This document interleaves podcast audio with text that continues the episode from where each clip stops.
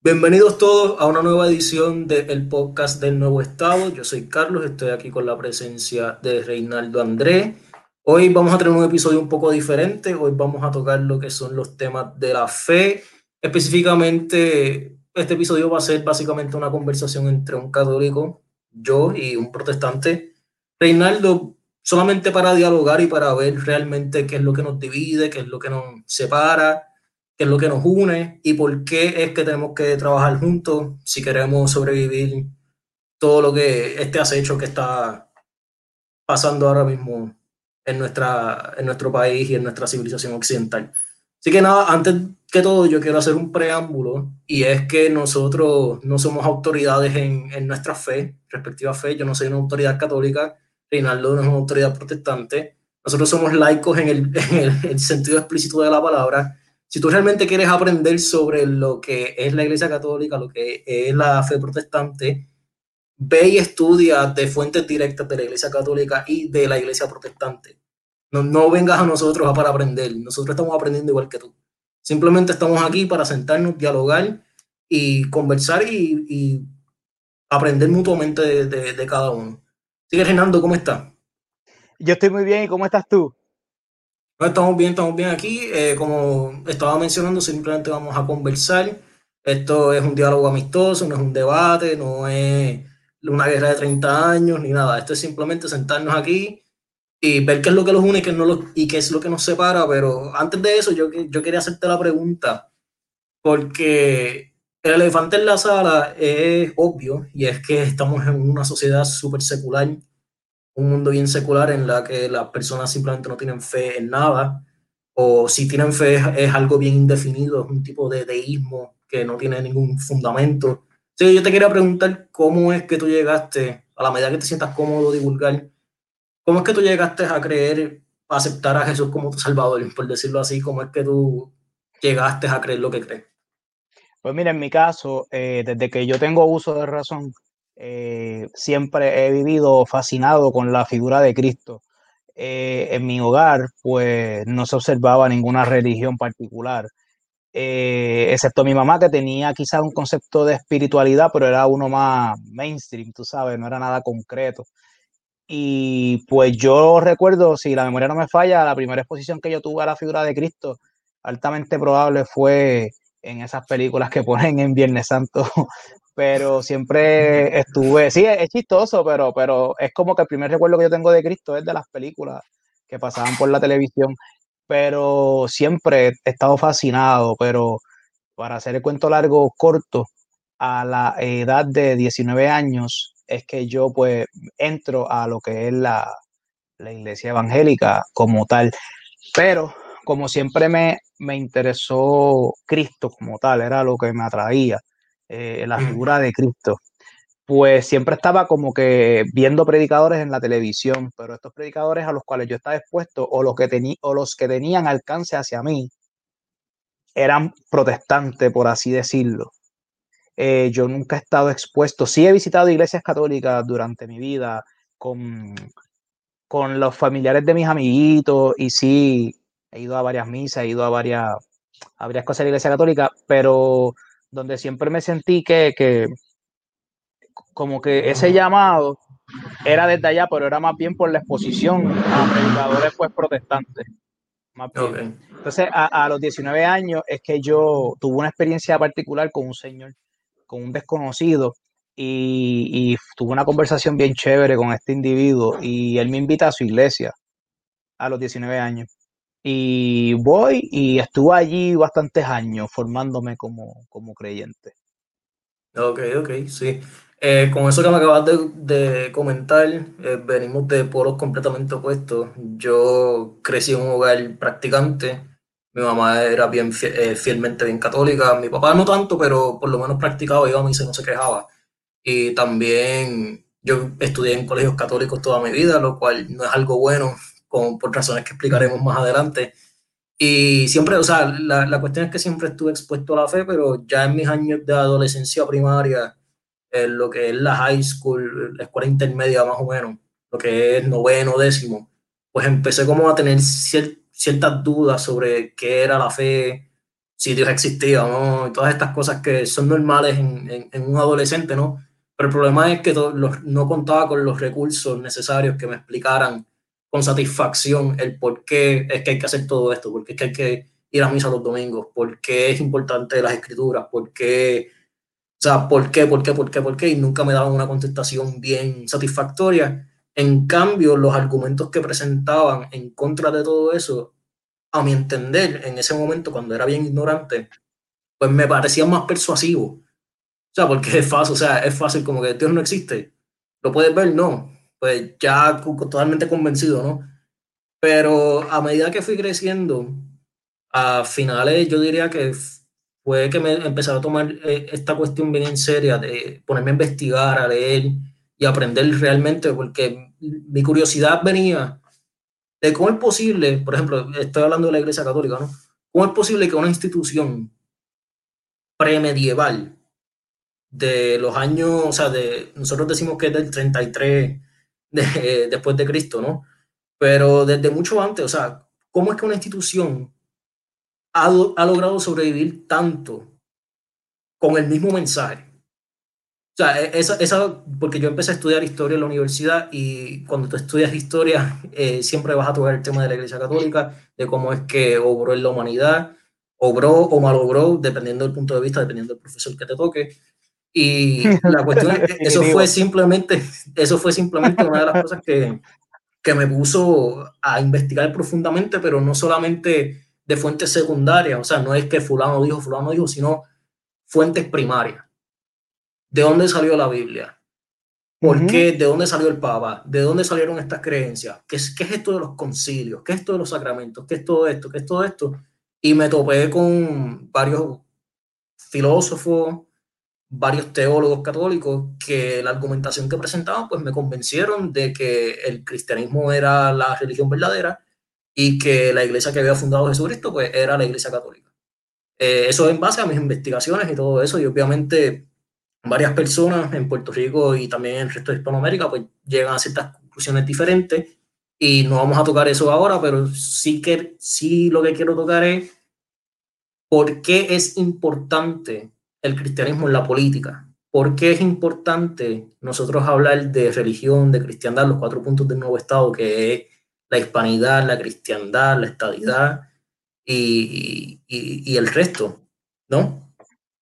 ¿Por qué es importante eso? Y lo importante de nosotros hablar de cristianismo en, en la política, primero porque es la religión que la mayoría de los, de los puertorriqueños practican. Segundo, seguro, y segundo, que la ideología supuestamente neutral que nos gobierna, que es el secularismo, realmente no es una ideología neutral. Asume postura y asume postura anticristiana. Y por eso es que lo queremos, y por eso es que a medida que vayamos comenzando, pues entonces voy a tratar de desemboñar eso más. Pero simplemente quería preguntarte, ¿alguna vez, además de esas experiencias que tuviste visitando la Iglesia Católica, eh, tuviste contacto con algún eh, teólogo, algún filósofo algo? O sea, ¿cuál, fue la medida de investigación que tú llevaste a cabo, más o menos? No, en, mi caso, con relación a la Iglesia Católica, pues nunca he tenido particularmente un sentimiento anticatólico. Simplemente es que eh, en mi caso, en mi experiencia, eh, nunca tuve quizás a una figura de autoridad católica con la cual yo pudiera entablar un contacto directo para que me, me explicara eh, lo, lo, que es el Evangelio como tal. Siempre eso vino en mi vida, primero, primero, en primer lugar, por, por el llamado, porque nosotros que tenemos esta creencia sabemos que que hay un llamado como tal que viene del Padre. Eh, pero, en mi caso, pero en mi caso, pues nunca tuve ese contacto. Siempre fue mi exposición a, predicadores, evangelistas, pastores. Eh, y sí, a la gente que tuve acceso directo como tal, era a, personas que pues de diferentes, diferentes ministros, pero dentro de, lo que se llama la iglesia evangélica, por, por así decirlo. Pero pero eso ha sido mi experiencia, pero sí, eh, durante mi desarrollo, eh, que podemos quizás hablar más adelante o en alguna otra ocasión, pues mi, mi, interés por la Iglesia Católica para aprender surge específicamente porque me encuentro dentro del protestantismo, pues mucho resentimiento hacia la Iglesia Católica. Entonces yo siempre Mm. me he considerado una persona bastante objetiva y a mí me gusta siempre, desde, desde que tengo uso de razón, yo no soy una persona fácil de persuadir y, y yo no, no te voy a creer porque simplemente tú me digas algo, yo quiero pues ver realmente pues la evidencia, ¿no? Y en el camino pues, pues a través de la lectura como tal y específicamente que eso, eso es algo que, que le mencioné a Fernando en una ocasión, yo compré un librito hace como siete años por ahí, yo compré un librito que era Church History, volumen 1. Entonces, no recuerdo el autor, pero es básicamente un registro de la iglesia desde el primer siglo y ese volumen llega hasta el siglo tercero. Y, cuando, cuando me pongo a leer este libro, que es un libro académico, no, no es un libro de ningún autor particular, es, es algo estrictamente académico, de formación teológica, pues cuando empiezo a leer el tomo me doy cuenta de que sí hay una, ¿cómo se llama? Un- una progresión es cuando vas hacia atrás, que puedes Regresión. leer una regresión. Hay una, hay una regresión que, siendo honesto, cuando lo analizamos, ciertamente, pues, pues llega a Roma. Se, se, sabe, se, se puede, se puede ver que, que hay un registro histórico que te lleva a, hacia la Iglesia Católica Romana. Entonces, pues, ajá, te escucho. No, claro, y qué bueno que mencionas eso sobre la, la lo que nosotros llamamos la patrística, que es el estudio de esa iglesia primitiva, lo que nosotros llamamos los padres apostólicos, que son aquellos autores, aquellos sucesores de los apóstoles que tuvieron contacto con nuestro Señor Jesucristo. Y qué bueno que lo mencionas, porque esto sé que mucha gente me va a caer encima, pero uno, quizás el grupo de cristianos que más se ha concentrado en su debido tiempo, en un tiempo específico, en el estudio de la patrística fueron los protestantes, porque durante la reforma protestante, lo que Lutero hizo, mu- mucha gente, mucha gente de mi bando, ¿verdad? Ahora voy a hablar mal de, de los católicos. Nosotros a veces pensamos que los protestantes, por lo general, pues son ignorantes de lo que es la iglesia primitiva, de lo que es la iglesia histórica de los primeros siglos. Pero realmente no, si tú vienes a ver eh, y lees los trabajos de los, de, de los reformadores o los pseudo reformadores, en mi caso, de, de, del protestantismo, ellos citan ampliamente a Irineo, ellos citan ampliamente a Clemente de Roma, ellos citan ampliamente a San Ignacio de Antioquía, ellos citan ampliamente a todas estas personas, lo que nosotros llamamos los padres apostólicos. Claro, nosotros diríamos que los citan de una manera incorrecta o lo sacan de contexto algo, pero el decir que los protestantes son ignorantes de lo que es la iglesia primitiva y de lo que es esa historia, eh, yo creo que es, es, lo que en inglés se llama un straw man, es una falacia. Es un muñeco de paja, sí, es un muñeco de paja que tú tumbas para tú derrumbarlo fácil y no tener que atacar el argumento real. Y, pero nada. Algo, algo, algo que yo he aprendido, pero hasta hace muy poco, es, es que, por ejemplo, dentro del mundo protestante, eh, está también, eh, porque hay, que también ver, tratar de ver el punto de vista de, del católico. Para el católico, eh, toda persona que no pertenezca a la iglesia apostólica, católica y romana, pues es protestante y está en esa misma categoría. Pero dentro del protestantismo no es así, porque están los grupos, como por ejemplo, eh, hablemos evangélicos eh, bautistas, eh, wesleyanos, metodistas, que dentro del protestantismo pues están dentro de lo que nosotros pues entendemos que es ortodoxia, pero nosotros consideramos no protestantes y herejes a denominaciones y ni siquiera las consideramos denominaciones entre nosotros mismos, no le llamamos denominación, los, okay. los consideramos herejes, eh, los testigos de Jehová, los mormones, okay. eh, eh, ¿qué más? Mitas, todo este tipo de, de grupos pues no se conforman a, a, la, a, lo que se, a lo que nosotros comúnmente, que es una palabra, una frase mainstream, es la sana doctrina co, como tal, okay. porque ya ellos, ya ellos tienen dentro de sus a, algo que nosotros utilizamos como criterio base para alejarnos de ciertos movimientos es toda denominación o subgrupo que tenga una figura humana que se iguale o usurpe a Cristo Jesús Por ejemplo, en, el, caso de la Iglesia de los Santos de los Últimos Días, tienen a Joseph Smith, que aunque lo consideran entre ellos mismos un profeta, su palabra la consideran te honestos, aliento de Dios, ¿me entiendes? lo consideran evangelio o, ley. Eh, en el caso de los testigos de Jehová, pues está, eh, creo que si la memoria no me falla, Russell o Russell Smith, no, no, no me acuerdo el nombre del, de los testigos de Jehová, pero lo mismo, siempre hay una figura que se iguala, mínimo se iguala o sobrepasa. En el caso de los adventistas, pues es la dama cuyo nombre era Ellen G. White, eh, que ella recibió las visiones y trajo otra vez, volvió a revivir lo que era la, la, la Torah con todos los conceptos. Ellos enfatizan mucho lo que es la dieta kosher, pero lo, lo elevan al mismo nivel de la gracia. Tú sabes, ellos, ellos enseñan que si tú no te suscribes a la dieta según está en Levítico, tú no eres hijo de la luz, ¿entiendes? Entonces, todo, todos estos movimientos están eh, elevando sus mandatos humanos, sus costumbres, sus tradiciones y le elevan al mismo criterio del sacrificio de Cristo, como quien dice que el sacrificio de Jesucristo no es lo suficiente, que va a eso, pero va acompañado de todas estas obras adicionales para que tú puedas, pues, pueda recibir la, el don de la salvación. Claro, claro, y eso es una buena ventana para entonces nosotros meternos en lo que nos une, porque mencionaste a los testigos de Jehová y los mormones, y la razón por la que, por ejemplo, nosotros no consideramos cristianos a los mormones, porque no tienen una cristología trinitaria. ¿Me entiendes? Ellos no creen en lo que es el, el Dios Padre, Hijo e Espíritu Santo ellos creen en Dios y Jesús y todo eso, pero los consideran entidades separadas y no consustanciales. Y eso también es una cosa que por lo menos los católicos y los protestantes compartimos, que es la doctrina de la fe. No sé si ustedes acepten específicamente lo que es el, credo de los apóstoles, que es el credo del concilio de Nicea, que, de Nicea, que es básicamente un resumen de la fe.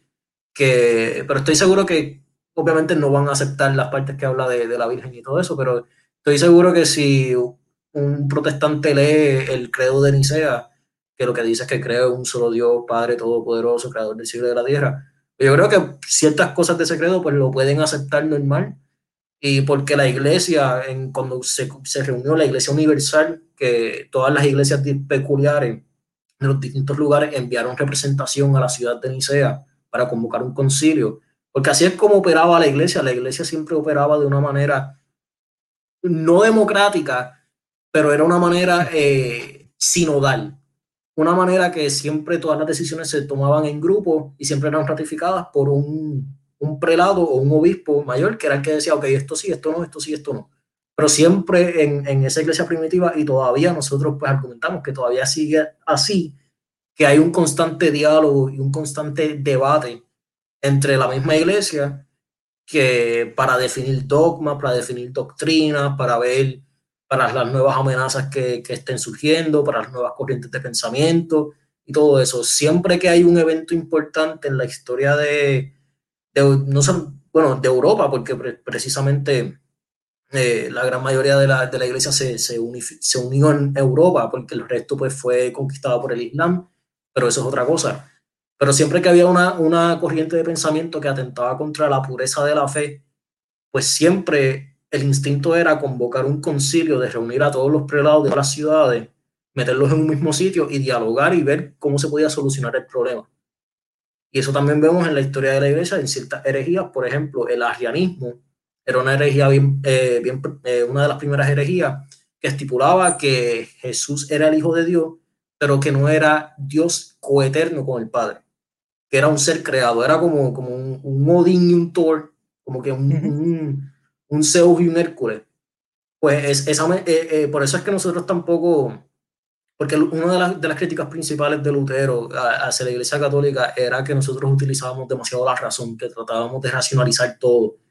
Y vemos cómo en la iglesia primitiva, pues esas corrientes racionales de lo que era la antigua Grecia pues, se metían en la teología y causaban cosas completamente herética, que era como el ejemplo que te acabo de mencionar, que era decir que Jesús era un ser creado, no era consustancial con el Padre. Y eso completamente fue rechazado.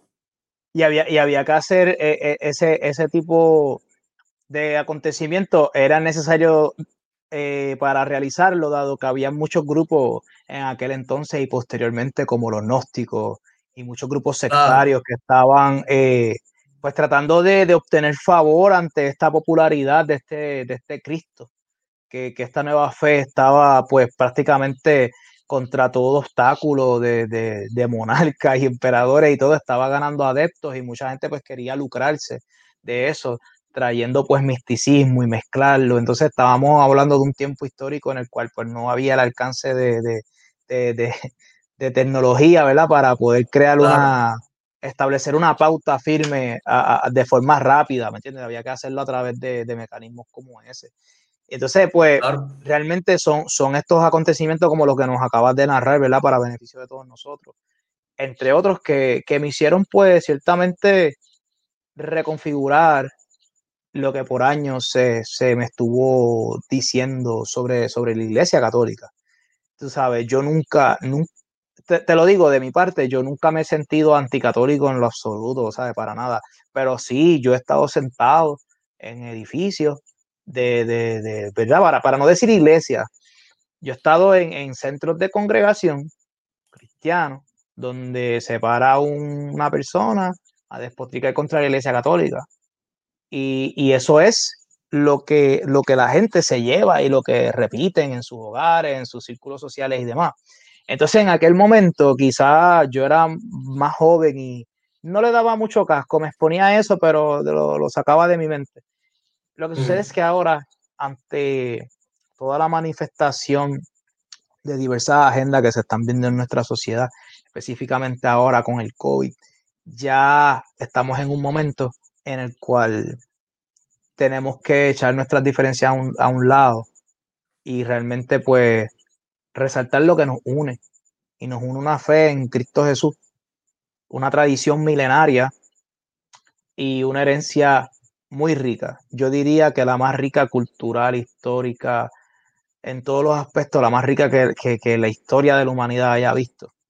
Y yo creo que tenemos que tomar, y tenemos que tomar eso en cuenta para unirnos, porque nos tenemos las mismas preocupaciones. Tú sabes, estamos en un mundo secularizado, un mundo que mm, desprecia y, de, y, rechaza todos los preceptos de, Jesús, del Padre Eterno. Que, y lo más irónico es que nosotros si gozamos de, de este entorno occidental que tenemos, es primero por la gracia de Dios y por la iglesia, punto. Eso no, eso no, eso es algo que no se puede discutir, eso es un dato irrefutable. Y en base a eso, pues yo quiero aprovechar eh, lo que me motivó a hacer esto es porque quisiera que todo el mundo eh, en, toda parte fomentar el diálogo entre protestantes y católicos, porque ciertamente no podemos, no debemos seguir. Y entonces es, bien interesante, porque por lo menos del lado protestante, por medio de años largos de propaganda, mucha gente se va a, a, tender a rehusar al diálogo con los católicos, inclusive hasta amigos míos que quizás vean esto y van a decir, ya, che, te, estás loco, te volviste hereje, lo que sea. Pero mucha gente del lado protestante van a tener un poco de miedo o rechazo al inicio porque le han dicho que la Iglesia Católica está buscando el ecumenismo para traer la religión del falso profeta. Eso, eso es real, eso se enseña en el protestantismo, no, no, no es un relajo. Puede parecer un relajo para una persona que, que es seria, que está bien metida escudriñando teología, pero hay mucho charlatán afuera que ha enseñado que la Iglesia Católica Apostólica y Romana es la iglesia del falso profeta y que va a buscar unificar todas las religiones, Islam, whatever, bajo un solo conglomerado, bajo un solo techo, una sombría de iglesia católica con todas las religiones del mundo. Y mucha gente aquí en Puerto Rico y en otras partes del mundo no van a querer hablar con, con sus amigos católicos por eso, porque es ecumenismo. Mucha gente, ya, ya, ya yo lo veo venir, pero realmente no me importa porque estamos, estamos en una misión y tenemos una responsabilidad de llevar un mensaje de unión para hacerle frente a, toda, a todo lo que vemos día a día, toda esta agenda progresista que se está viendo. Pero sí, ¿sabes? Ya, ya estoy muy, muy, muy, muy listo, de hecho, porque realmente, aunque esto parezca una simple conversación entre dos personas, es un acto revolucionario en sí, por lo menos del lado protestante. Adelante, Carlos. Seguro que sí, no, y qué bueno que mencionas sobre el ecumenismo, porque eso también es una espina que, que nosotros los católicos del lado de acá cargamos, de que sería bueno exponer cómo es que nosotros vemos toda esta vuelta del ecumenismo que se vio en los 60 especialmente después del Concilio Vaticano II, que fue un concilio convocado para tratar de afrontar los problemas de la modernidad, lo cual es un debate eterno desde nuestro punto de vista, si fue un éxito, si fue un fracaso, whatever, eso es otra discusión completamente diferente. Pero antes de tocar el ecumenismo, yo quería tocar a una figura de la historia de Puerto Rico, Eladio Rodríguez Otero, que es el, creo que tengo entendido que es el abuelo de Joana Rodríguez Bebe, creo que es el abuelo o sé que, sé que es familiar de ella, y él básicamente fue un abogado estuvo bien activo en la política de Puerto Rico, especialmente en ese proceso de secularización masiva.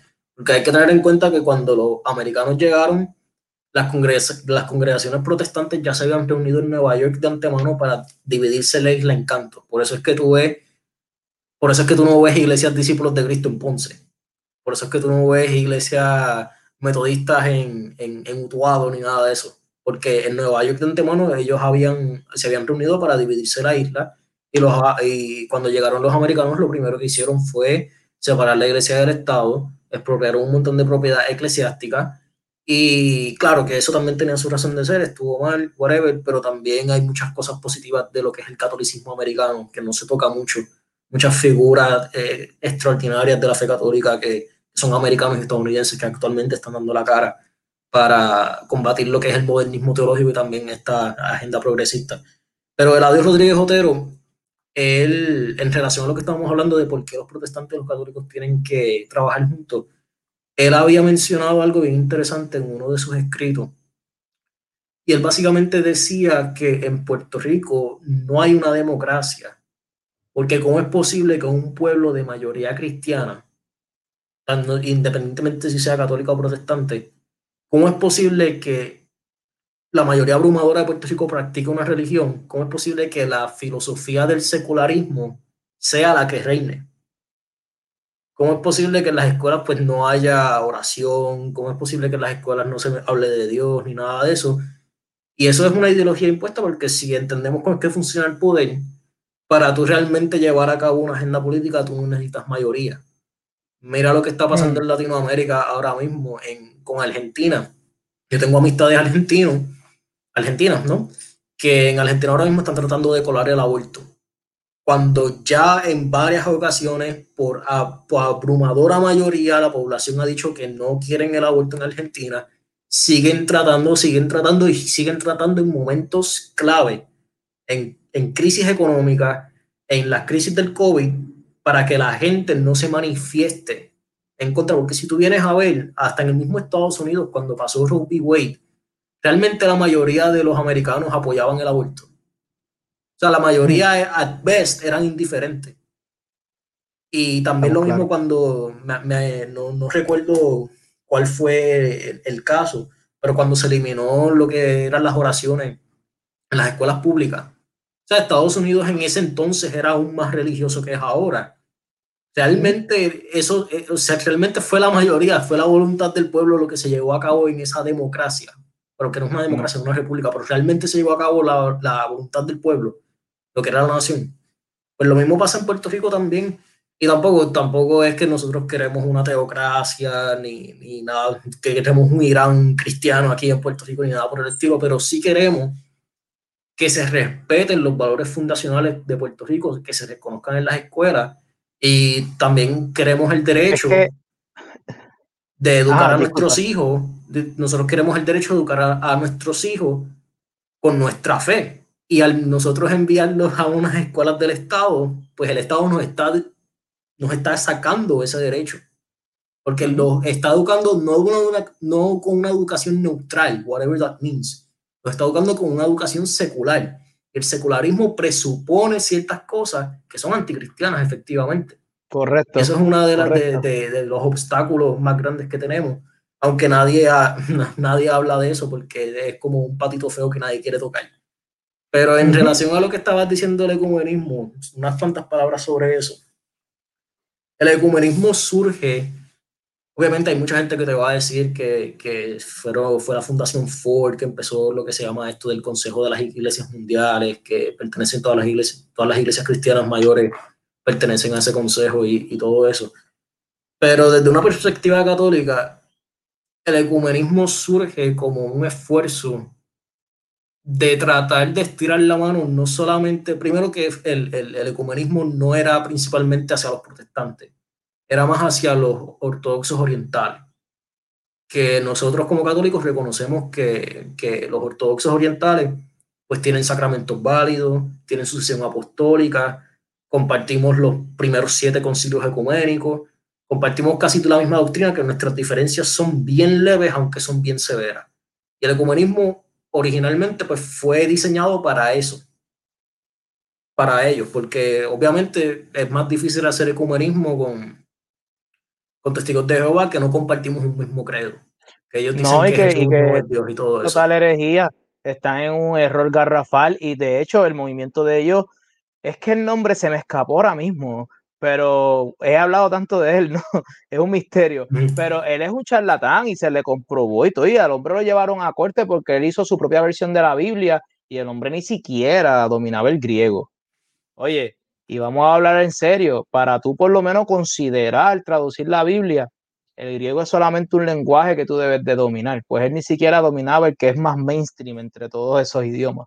Tú sabes, es un charlatán. Y no vamos a hablar de eso ahora, pero en su tumba en, donde, en donde yacen sus restos, la lápida tenía hasta, hasta el símbolo clásico de la masonería y todo. Eso es un tema que se pudiera dejar para, para en otra ocasión. Pero claro, ¿no? Y también, mira, cabe mencionar que Joseph Smith también, o sea, el fundador de los mormones también era masón, que, que muchos de los rituales de los mormones eran, eran sacados de la masonería escocesa a tal punto que él prohibió que los miembros se volvieran masones porque entonces se iban a dar cuenta de, oh, espérate, pero tú sacaste esto de aquí, tú sabes. pero sí, sí, eso es un... Exacto, eso es un tema que podemos tocar. Ajá, sí. Yo, yo quería decirte ahorita con relación a, a la iglesia, a, discúlpame, a la oración en las escuelas y en, y en sitios del Estado y demás. Eso es igual que el feminismo hoy día, igual que el lobby LBGTT, como se quiera llamar ahora, es una minoría imponiéndose sobre la mayoría. Voy a elaborar un poco. Yo estudié en la escuela elemental en Carolina, que es mi ciudad natal, se llama Francisco Matías Lugo, es una escuela del sistema público, eh, pero en esa escuela todos los días, eh, porque la directora de la escuela pues tenía los recursos y le daba la gana, no sé. Todos los días se ponía el himno de Puerto Rico y de Estados Unidos. Todos los días se hacía una formación y todos los días se hacían dos oraciones se hacía una oración a las 7 y 50 de la mañana eh, y se hacía una oración como a las 10 a la hora de la merienda para darle gracias a Dios por todos los alimentos. Esto fue para la década de los 90. Eh, año no, yo empecé a cursar estudios ahí como del año 1995, por ahí, hasta el año 2000, 1999, algo así. Entonces, eh, nadie tenía ningún problema con eso. De hecho, mi papá es una persona que no tiene ningún interés en lo espiritual, tú sabes, mi papá es un hombre secular y mi papá nunca como que, pues si están orando, pues qué bueno, allá los nenes. Es, una minoría, o sea, es una minoría realmente resentida, con, con maldad en el corazón, que quiere imponer su criterio sobre el resto. Porque los mismos niños, los mismos niños tienen el anhelo, porque son, son, son inocentes, son, son puros los mismos niños quieren hacer oraciones, los mismos niños sienten ese deseo. Yo tengo un hijo de nueve años que a cada rato como que me dice, papá, vamos a hacer la oración y la hacemos. ¿Me entiendes? Que eso es algo que, la mayoría de las personas sienten en su corazón. No es hasta que otras personas lo, persuaden de lo contrario que pues deciden desechar eso a un lado. Pero realmente e, e, e, es, algo, es algo muy triste porque realmente es a, es a, conveniencia, porque mucha de esta gente que, que, se niega a orar, si están trabajando en una empresa pequeña y el patrono de esa de, esa, de ese trabajo les dice que orar, qué sé yo, van a orar, ¿me entiendes? Es cuestión de hacer ruido para adelantar otra agenda utilizando el poder del Estado. Eso es solamente como, como la punta del iceberg. Y, y, es para mí detrimental viéndolo porque yo vengo de esa generación que, que, que, hemos visto todo, tú sabes, que hemos venido, la que conecta con, con nuestros padres y todo lo que es la tecnología y demás. Yo vengo de esa generación, tú sabes, yo tuve los Walkman, tuve todo eso, ¿me entiendes? Yo vengo de esa, de esa generación. Entonces, cuando, cuando tú ves lo que, lo que era antes de lo que yo tengo recuerdo, a, a, lo que estamos viendo ahora, ¿sabes? Eh, eh, ha sido un cambio de paradigma muy, muy acelerado, ¿sabes? demasiado, demasiado. Y yo entiendo, y yo entiendo que, que debemos nosotros hacer la resistencia y poder retomar eso que en algún momento nos llevó a ser la civilización más grande en la historia de, de este planeta Tierra, brother. Claro, no, definitivamente. Entonces, eh, estaba tratando de pensar más o menos cuáles pueden ser los contraargumentos de, de, lo que nosotros estamos hablando aquí, de por qué es que es mala idea tener religión en las escuelas públicas del Estado y todo eso. Entonces, estoy tratando de pensar cuáles son los argumentos que utilizan ellos para justificar el, secularismo en las escuelas y todo eso. Y, lo, y realmente lo que, los argumentos que comúnmente utilizan es que al darle preferencia a una confesión o una religión, pues entonces todos los demás se sienten excluidos, se sienten excluidos del Estado, pero fácilmente yo puedo mirar la tortilla y decir que al asumir una posición secular, pues yo me siento excluido del Estado. Entonces, ¿quién tiene más disposición de sentirse más excluido que quién? ¿Tú me entiendes? Y si ves, los, y si ves diferentes ejemplos, por ejemplo, en Hispanoamérica, en Argentina, bueno, Argentina es un mal ejemplo, pero en Perú, por ejemplo, en Perú, eh, la Iglesia Católica obviamente eh, es la más que tiene adeptos en, el Perú, pero también hay varias confesiones protestantes y también hay hasta varias confesiones indígenas con sus religiones y todo eso particularmente. En la constitución de Perú per se no favorece, o sea, no establece que, que, que, que el catolicismo sea la religión oficial, pero sí establece y reconoce el rol histórico que jugó en la formación de la nación-estado del Perú, aunque mucha gente debatiría si Perú es una nación-estado. Pero la cuestión es que el gobierno, pues, apoya a, la iglesia y la iglesia apoya al gobierno de una, en un intercambio de fondos mutuos. Pero, por ejemplo, los protestantes en el Perú no se sienten excluidos porque en, las escuelas del Estado, aunque sí enseñan el catecismo, aunque sí enseñan ciertas cosas, pues también enseñan la Biblia, también enseñan otras cosas que los protestantes pues, se pueden sentir seguros mandando a su hijo allá porque tú lo puedes enviar y por lo menos le están dando la Biblia y el catecismo, si tú no estás de acuerdo con el catecismo, pues tú en tu, después en tu casa, pues tú lo coges y, y ya. Realmente es la inversa de eso sería lo que está pasando aquí en Puerto Rico, sería enviarlo a una escuela secular que no, le, que no le hablen de Dios y después cuando llega a tu casa entonces te toca a ti pues tú hablarle de todo eso. El hombre, el, el hombre es naturalmente, y hablo del hombre como especie, no de sexo. Mm. El hombre, el ser humano, es religioso, es un ser religioso que busca la respuesta Exacto. El secularismo no es más que el intento fútil de endiosar cualquier otra cosa. En y esta era también. No hay ninguna sociedad atea en, la historia de la humanidad. ni una. No, no, no. Entonces, el asunto es que esta nueva generación busca, busca obtener todas las respuestas a través de la ciencia. Pero la mayoría de estos adeptos ni siquiera están familiarizados con el método científico. Cuando tú buscas un simple Wikipedia de lo que es el método científico, te deja saber de antemano que no tiene todas las respuestas de por sí. Y no soy anticiencia porque la gente rápido, ah, no, tú eres un ignorante, tú eres un cavernícola. No, no, no, no es eso. Lo que pasa es que el método científico solamente puede probar lo que es natural. No, no puede trascender de ese plano. Y existe un plano sobrenatural. ¿Ok? Existe, está ahí, es innegable. Lo que pasa es que está en el individuo ser honesto y aceptarlo y no, porque entonces rechazan lo sobrenatural cuando el contexto es judeocristiano pero no cuando es cualquier otra cosa como, qué sé yo, fantasma, programitas de novelitas de cosas paranormales. Ahí sí se abre la posibilidad. Ahí sí puede ser. Ahí sí puede ser. Pero cuando se trata de, de, Cristo, pues no. cierran la puerta. Claro, porque no es dogmático. Porque no es dogmático. Lo que quieren tener es como, yo siempre utilizo esta analogía para describir lo que es la sociedad moderna y todo eso. Es como un salad bar.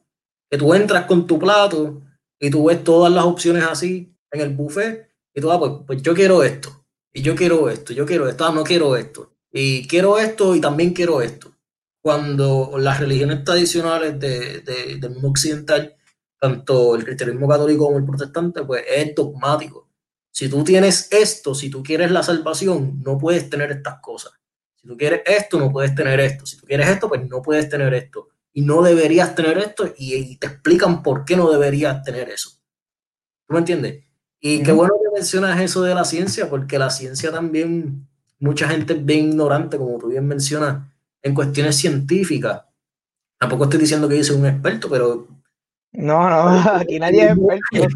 Claro, pero el mismo método científico se lo inventó un musulmán. Que es alguien que, cree, o sea, que cree en un poder superior. No, no diría que ellos creen en el mismo Dios que nosotros, porque no es un Dios triuno, pero sí creen en un poder superior. Al igual que el mismo método científico no puede comprobar empíricamente la existencia del mismo método científico el científico tiene que presuponerlo dogmáticamente antes de, antes de hacer cualquier tipo de, de ciencia. Y llévalo más allá, antes de hacer cualquier experimento, el científico tiene que presuponer la validez de su lógica, tiene que presuponer que comparte una realidad externa, o sea, tiene que, son un montón de cosas que él está presuponiendo automáticamente, que como no se las está cuestionando, le está dando por sentada.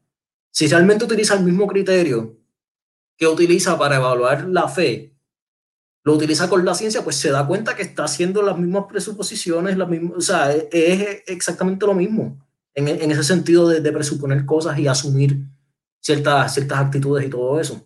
Sí, yo estaba, yo estaba ahorita eh, en, un, en, un, post de un amigo eh, que, que es, es, un no creyente, entonces hizo este statement bien, bien ridículo, no vamos a entrar en eso para no salirnos del tema, pero para, eh, lo traigo a la conversación para traer, exponer a, la luz lo irracional de, estas personas que se rehusan a creer, pero resaltan el humanismo y resaltan el progresismo y todo eso. Mm, Puse un post, chécate esto, chécate esto. Puse un post diciendo que en el, eh, eh, en el cielo o la dimensión donde, donde vive Dios y todos los seres celestes, cuando hubo la rebelión de Lucifer con los ángeles caídos, pues que se revelaron y que la Biblia dice que el cielo es un lugar sin envidia y que sí, o sea, una descontextualización crasa de lo que la Biblia enseña. Entonces, parten ya de una premisa errada. Entonces, vienen con este falso sentido de superioridad como que, ah, te maté. Mira, traje el argumento. O sea, estamos hablando de una institución, hablando de la iglesia, que lleva dos mil años, que no la ha parado nada ni nadie ni siquiera ejército la han podido parar. Entonces vienen estas personas con argumentitos de niño preescolar y ni siquiera es por debajo de eso intelectualmente hablando. Y vienen con esta arrogancia de, ¡pum! Te maté con mi, con mi post. Que llega un punto que, que realmente no queda más otra que, que simplemente exponer, predicar, evangelizar y tener este tipo de conversaciones y, y tenerlas a la luz pública y pues que el Espíritu Santo pues meta mano con, estos seres. Amén. Seguro que sí. No, definitivamente, y en gran parte esos ataques que se ven bien descaradamente, que son argumentos fátulos, que son argumentos bien mal formulados, en gran parte se debe a que tanto los clérigos, estoy hablando de los clérigos católicos, ¿verdad? Pero me imagino que al mundo protestante pasa lo mismo que los líderes de nuestras iglesias, pues a veces asumen posturas un poco no tradicionales, asumen posturas un poco más liberales, que entonces sí entran en una incongruencia en el discurso.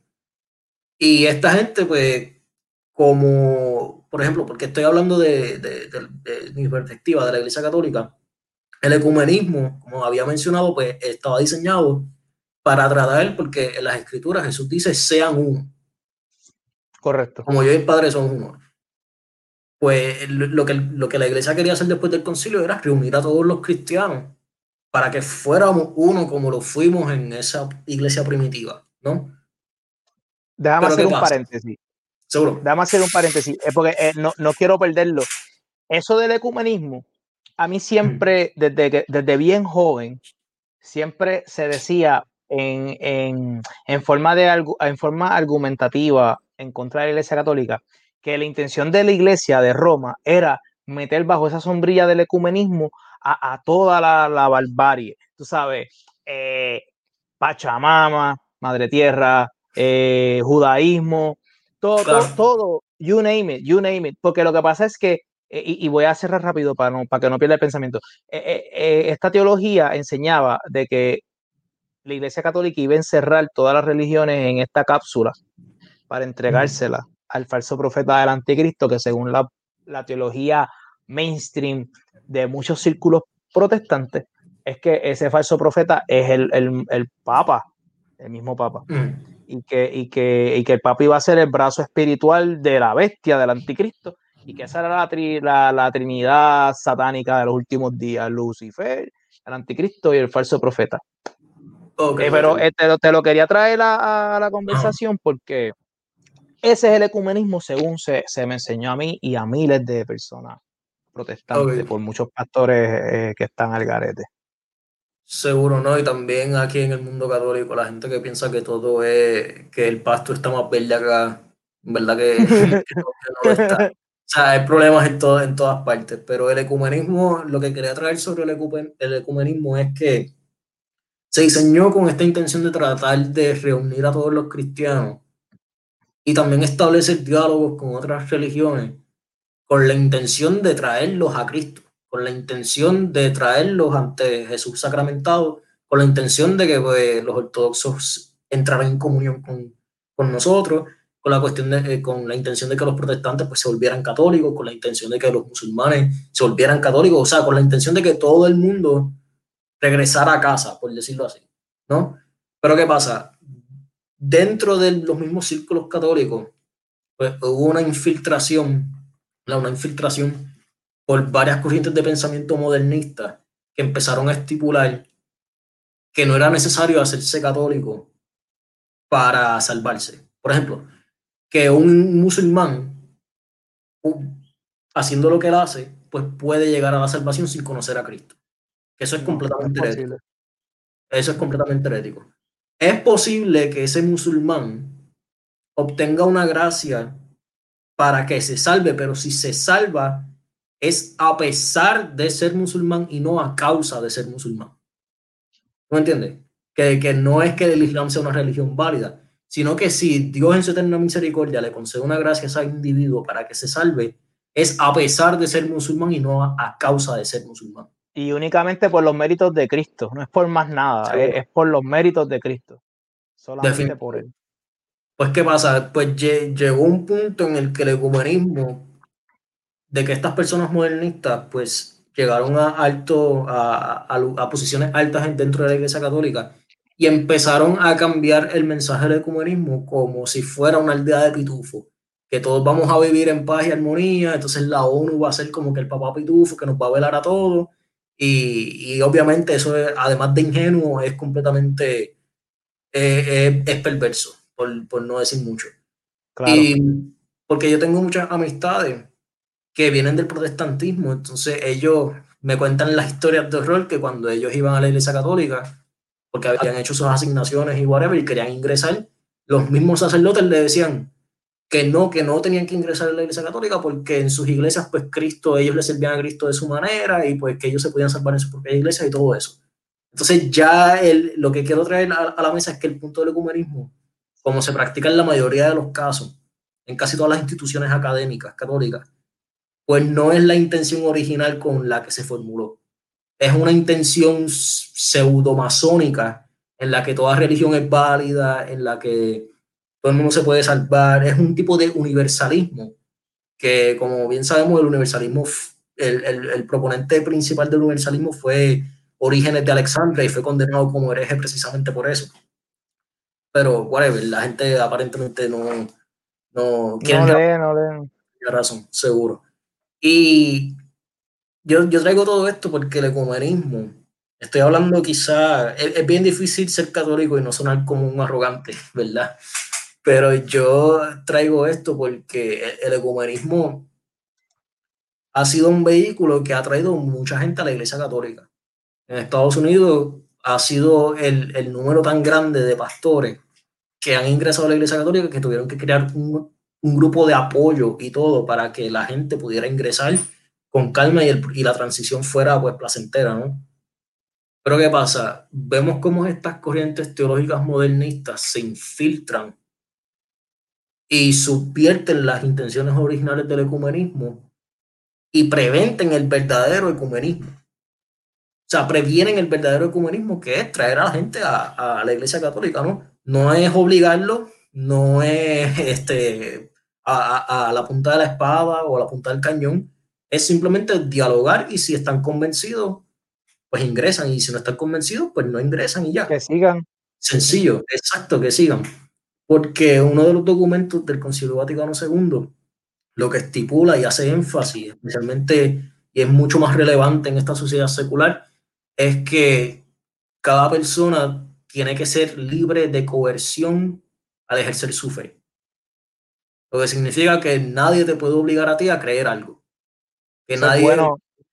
E, e, eso es bueno, perdona que te interrumpa, pero sería bueno hablar de eso porque un misconception mainstream que lo ha perpetuado Hollywood y la popcultura es que la iglesia obligaba a la gente a convertirse y, y, los mataban, los quemaban en la hoguera. También eh, lo de la famosa Santa Inquisición, que, mano, yo, ¿sabes? yo tuve que, hace muchos años, yo tuve que como que buscarlo por mi propia cuenta, porque yo decía, pero es que no quiero, ¿sabes? Mucha gente va a decir, ah, pero tú te has vuelto un apologista de la Iglesia Católica y yo no, no es eso, no es eso.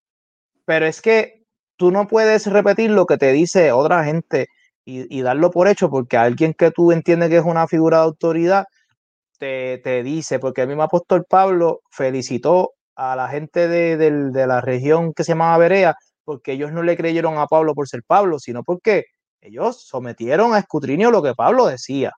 Y Pablo los encomendó por eso. Tú sabes, entonces eso te está dando un ejemplo de que tú no puedes creerle a todo el mundo, tú tienes que hacer tu, tu due diligence, como, dicen en inglés. Y con esto de la, de la Santa Inquisición, ahí yo me di cuenta de que si, me, si te mintieron con eso, te pudieron haber mentido con un sinnúmero de cosas más, brother de verdad. Entonces, pues eh, yo le hago la exhortación a las personas porque ahora mismo, si me preguntas a mí, eh, podemos dejar para, para otra conversación eh, algunas cositas que, que quizá puntos de, de, diferencia entre católicos y protestantes. Realmente yo, yo, yo me siento feliz con, con la fe que practico, con, con mi orientación cristiana y con quien yo soy en Cristo Jesús. Yo estoy feliz con eso. Pero el, el, uno, uno, tiene la responsabilidad con consigo mismo, con su familiar y con su prójimo, de, de, seguir escudriñando y compartiendo lo que uno aprende. Y en el camino he aprendido que, que nada, realmente nada es lo que, lo que parece o lo, lo, que te dice, hermano, para, para ser justo. Y con esto, ¿sabes? Lo quiero reiterar, no soy un apologista de la iglesia, simplemente soy una persona que trato de ser objetivo y quiero llegar al fondo del asunto para mí la única verdad absoluta es la, la, la, identidad de Cristo Jesús. O de eso yo estoy convencido y esa es la roca de la cual yo me tengo que sujetar y todos nos tenemos que sujetar de eso. Es la, es la única verdad absoluta. La manifestación del Dios eterno en este plano existencial es Cristo Jesús. No, no hay de otra. Seguro. Seguro. No, entonces también quería, para ir cerrando ya, eh, quería hablar sobre, por encimita, sobre esas diferencias que mencionaste que, que previenen el diálogo para que más diálogos así como tú y yo estamos teniendo que se lleven a cabo. Y obviamente yo, según lo que yo he investigado, las discrepancias principales de muchos de los, de los reformistas de, de la pseudo reforma protestante era la cuestión de los sacramentos, ¿verdad? De, de cómo en que yo tengo que hacer este ritual porque eso no está en la Biblia, que porque yo no puedo hablar con Jesús y ya directamente, porque tengo que, que ir a, a, la iglesia y confesarme, porque es que me tienen que, poner aceite cuando me voy a morir, porque es que tengo que hacer todas estas cosas. Y la, la, respuesta a eso es que nosotros, yo, o sea, nosotros como católicos decimos que está en la Biblia todo, ¿verdad? Que nosotros tenemos base bíblica para todo lo que hacemos. Ah, en la iglesia católica tú no vas a ver absolutamente nada que no tenga base en las escrituras. Que nosotros a veces, quizás por culpa nuestra, ¿no? Que hay que ser justos también, quizás a veces nosotros los católicos pues no le damos el respeto que se merecen las escrituras en, nuestras liturgias, en nuestra, en nuestra vida espiritual, quizás por, por falta propia, es la mayoría de los casos, quizás por desconocimiento, pero todo lo que nosotros hacemos, todo rito que nosotros hacemos, toda devoción, todo, todo, absolutamente todo, tiene base bíblica. Y yo reto a cualquiera que me diga lo contrario. O sea, el bautismo Estoy seguro que estamos de acuerdo en esto, Reinaldo, que el bautismo es bíblico. O sea, el bautismo está en la Biblia, está en Mateo 3.16, 28.19, en el Evangelio de Marcos, el Evangelio de Juan, en los Hechos de los Apóstoles, las cartas a los romanos, los corintios, los efesios, los colonicenses, en Pedro, o sea, está repleto el bautismo.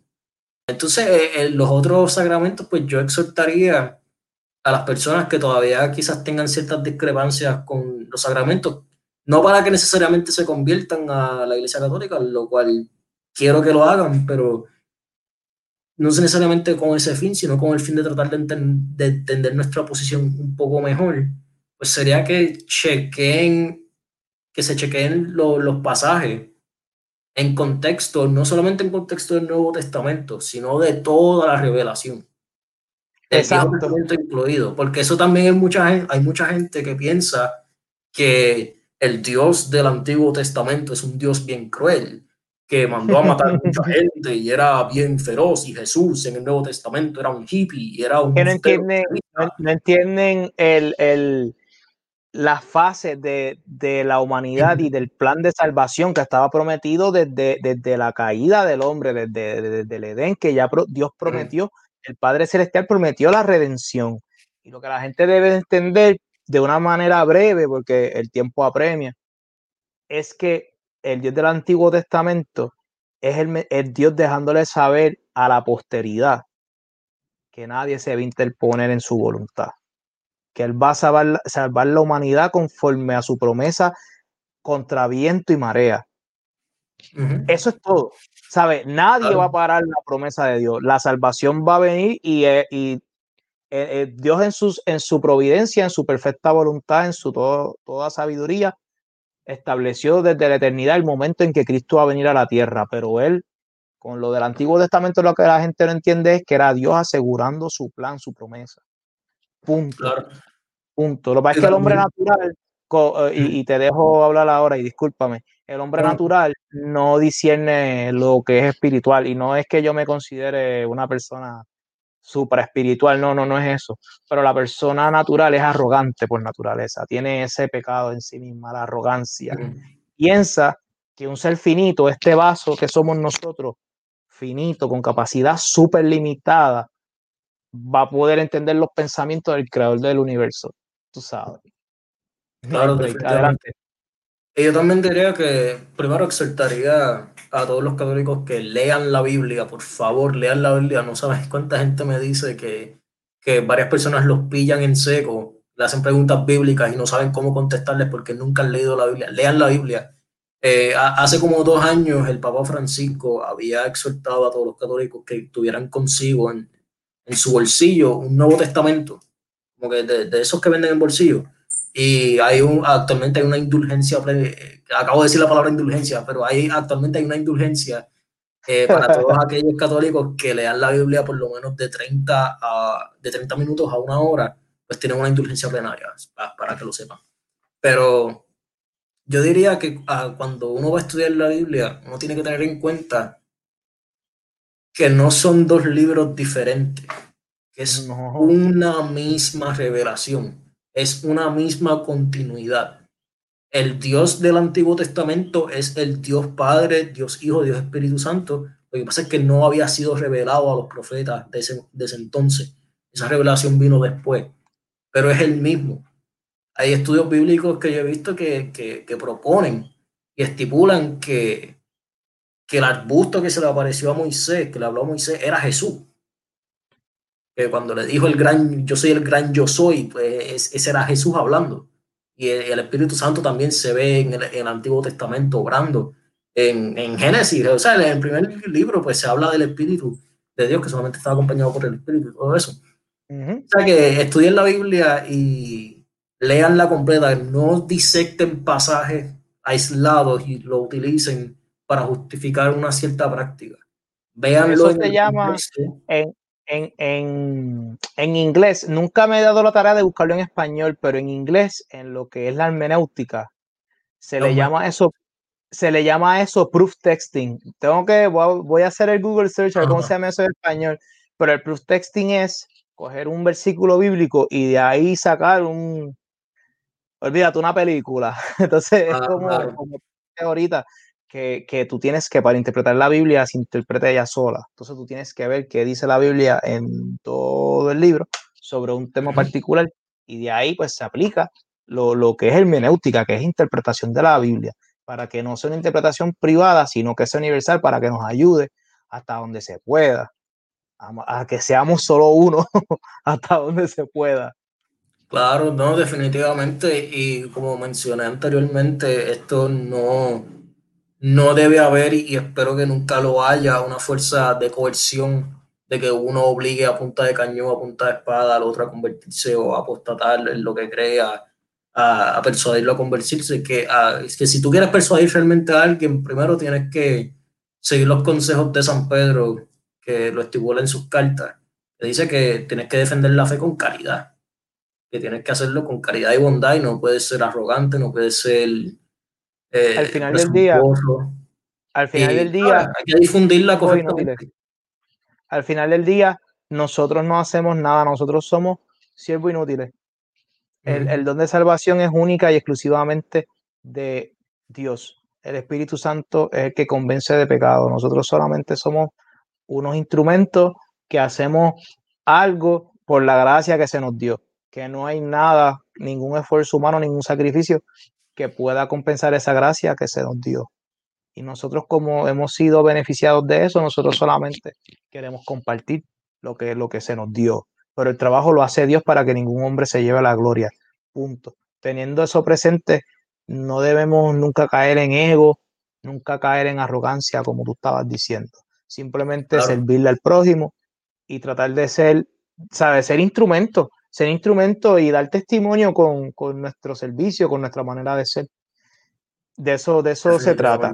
Yo, yo, lo único, te quería mencionar, este, lo único que ha sido en mi experiencia, que es una de las cositas que muchos protestantes eh, le tienen cositas, es a, dos temas en particular de la iglesia, que es lo del uso de las imágenes en la liturgia, que siempre tienen la iglesia muchas imágenes, los vitrales, los... aunque no te creas, en muchas iglesias protestantes, lo que pasa es en Puerto Rico, eso no se ve mucho. Pero cuando tú te vas a otros países, tú ves en iglesias protestantes muchas imágenes también. Pero eso es algo que mucha gente dice, no, entonces utilizan Deuteronomio para eso. No, porque no te las imágenes de lo que hay en el cielo y qué sé yo. Y otro punto que me gustaría, si pudieras hablarnos de eso antes de concluir, el otro punto es eh, lo de la Virgen María que en la iglesia protestante a la Virgen, realmente la Virgen, eh, quiero ser preciso, nadie menosprecia a la Virgen en el protestantismo, nadie.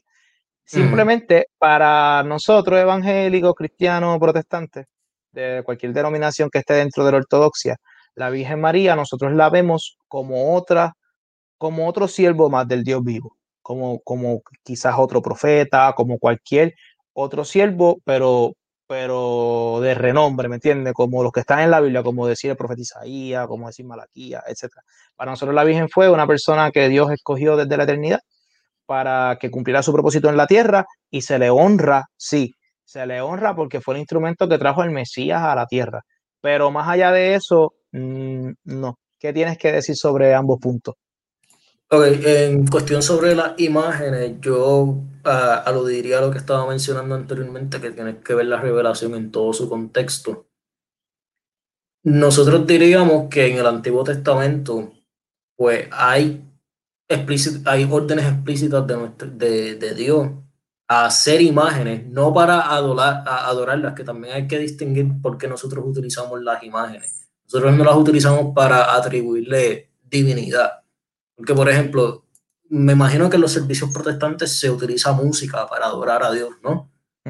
Pues eso significa que tú estás adorando a la música.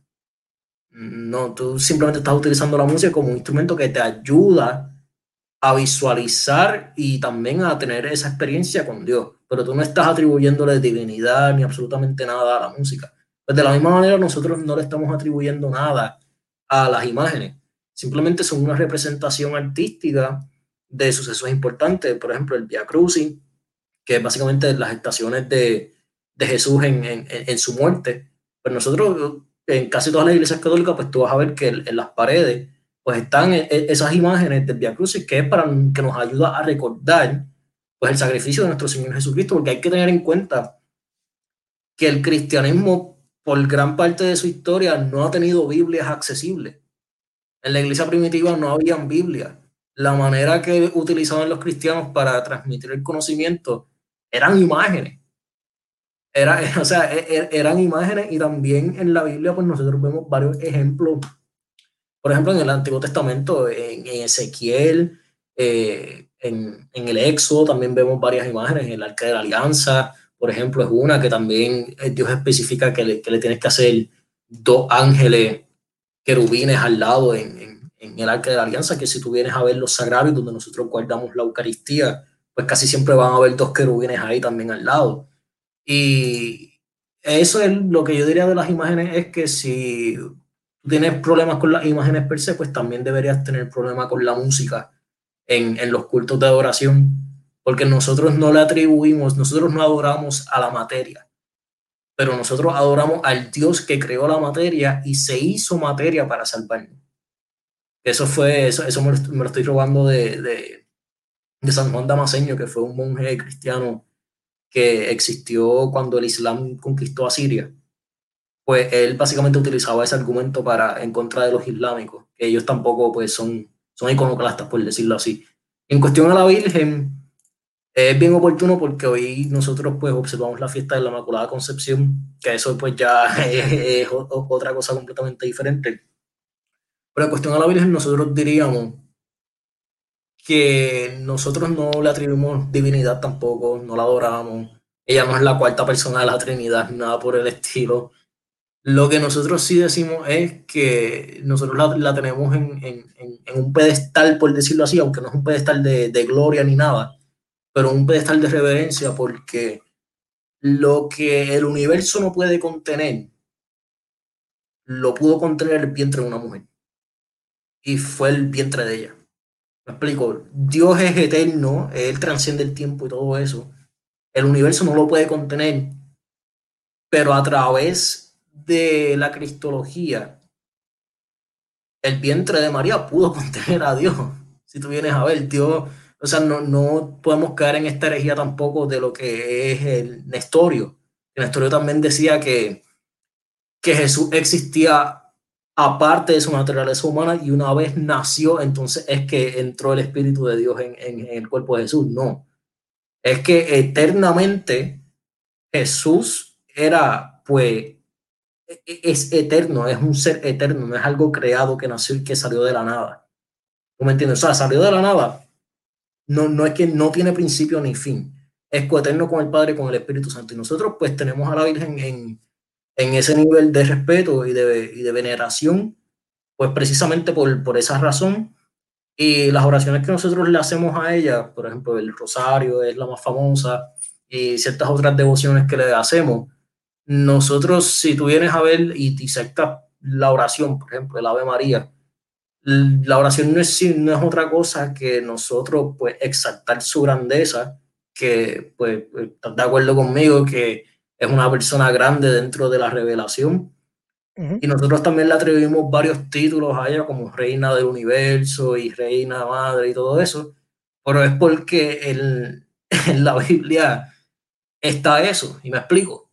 En Revelación 12, En Revelación 2 explícitamente pues muestra a una mujer con una corona pisando la luna con un, con, un infante en, en, en, los brazos, que es el Mesías. Y si nosotros vamos a, a, disectar ese pasaje, ¿verdad? Pues entonces eso también tampoco es disectarlo aislado, también tenemos que ver la revelación anterior del Antiguo Testamento. Ese infante en ese, en ese versículo específico eh, tiene un cetro de hierro que se conecta con el libro de David, con la profecía de Isaías y todo eso. Pero ¿qué, otro, o sea, ¿qué otra mujer en, en la revelación nosotros sabemos que dio a luz al Mesías? María solamente sabemos. María. ¿Y qué tipo de personas utilizan corona? Princesa, y reina. Pues por eso es que nosotros utilizamos eso para justificar el título de María, reina y madre. Porque es reina, porque en las escrituras en el Apocalipsis, del libro del Apocalipsis está explícito que lleva corona y que dio a luz al Mesías. Y eso obviamente, yo repito lo que dije al principio, si tú realmente quieres investigar a profundidad esto, no me hagas caso a mí, yo no soy una autoridad de esto, yo yo lo más seguro sé menos que ustedes, pero yo los exhorto a que No creo. no creo. Yo, los exhorto, yo los exhorto a que investiguen ustedes con las fuentes primarias y no solamente se dejen llevar por lo que les diga su pastor o lo que les diga su cura también. Cuestionen a sus sacerdotes que Dios sabe que hay que hacerlo a veces por razones que no vamos a entrar ahora. Pero cuestionense todo y vayan a las fuentes primarias y estudien por su cuenta y realmente investiguen, ok, este lado hace una cierta, hacen ciertas proposiciones, este lado hace proposiciones, hace proposiciones contrarias, los dos no pueden estar en lo correcto, pues uno tiene que ser cierto y uno tiene que ser falso. ¿Cómo llego a esa conclusión? Pues a través del estudio, a través de la oración también, que es bien importante cuando estamos hablando de estas cosas, que no puede ser una cuestión académica solamente. Y tenemos que utilizar estos métodos que tenemos, estas herramientas, especialmente ahora en la era del Internet, que por todo lo malo que hay, pues la información ahora está accesible. O sea, realmente no hay excusa para ser bruto. O sea, tienes que utilizar esto a tu favor y realmente discernir, ok, qué es lo correcto en estas dos proposiciones. Y, que el Espíritu Santo te guíe, hermano. De eso, de eso se trata. De verdad que sí, bro.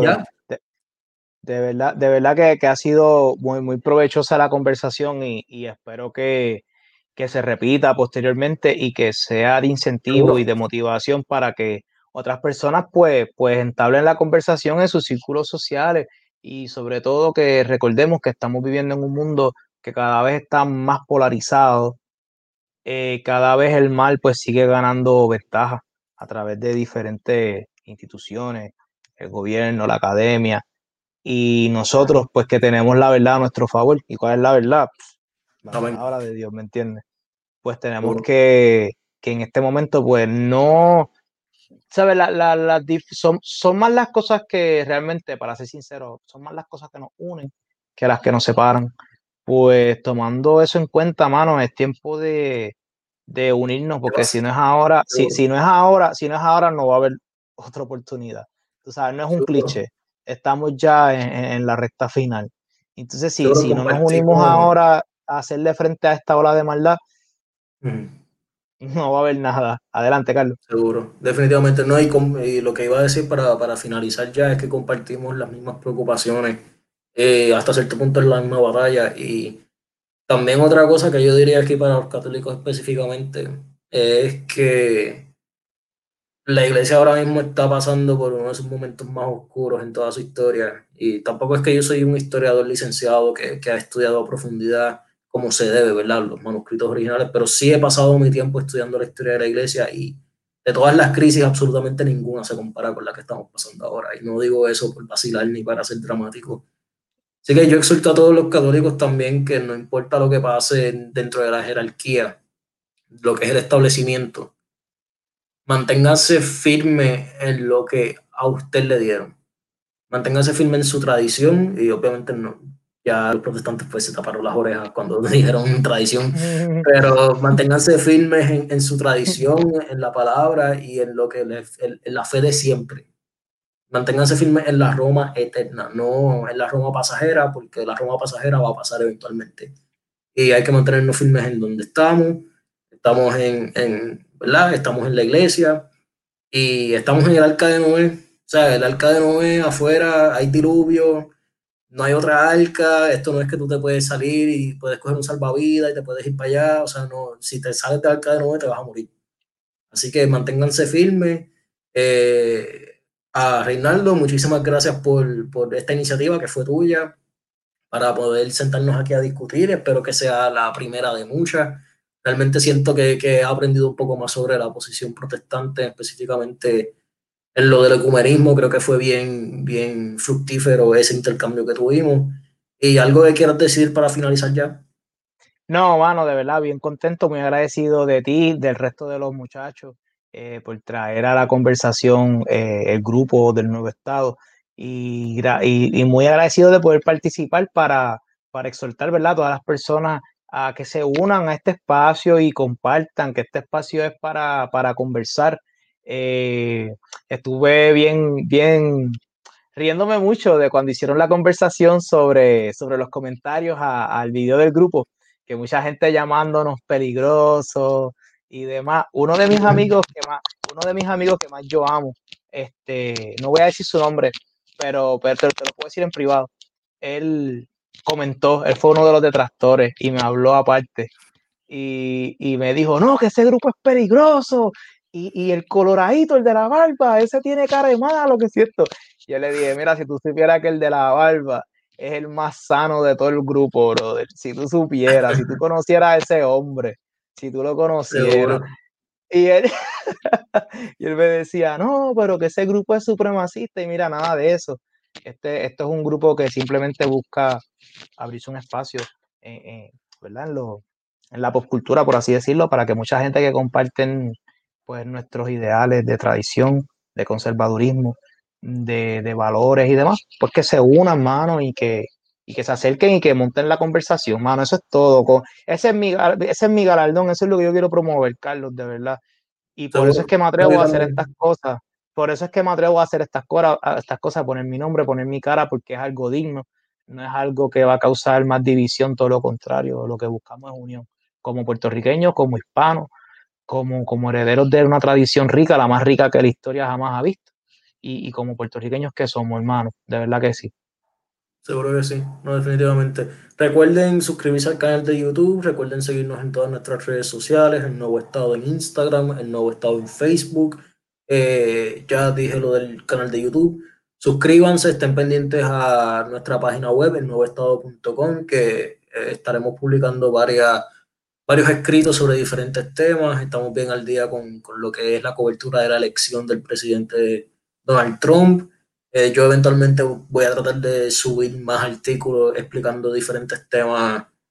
Quizás quiero hacer uno sobre la Inquisición para ver más o menos eh, cómo puedo hacer que la gente entienda qué fue lo que realmente fue la Inquisición, ¿no?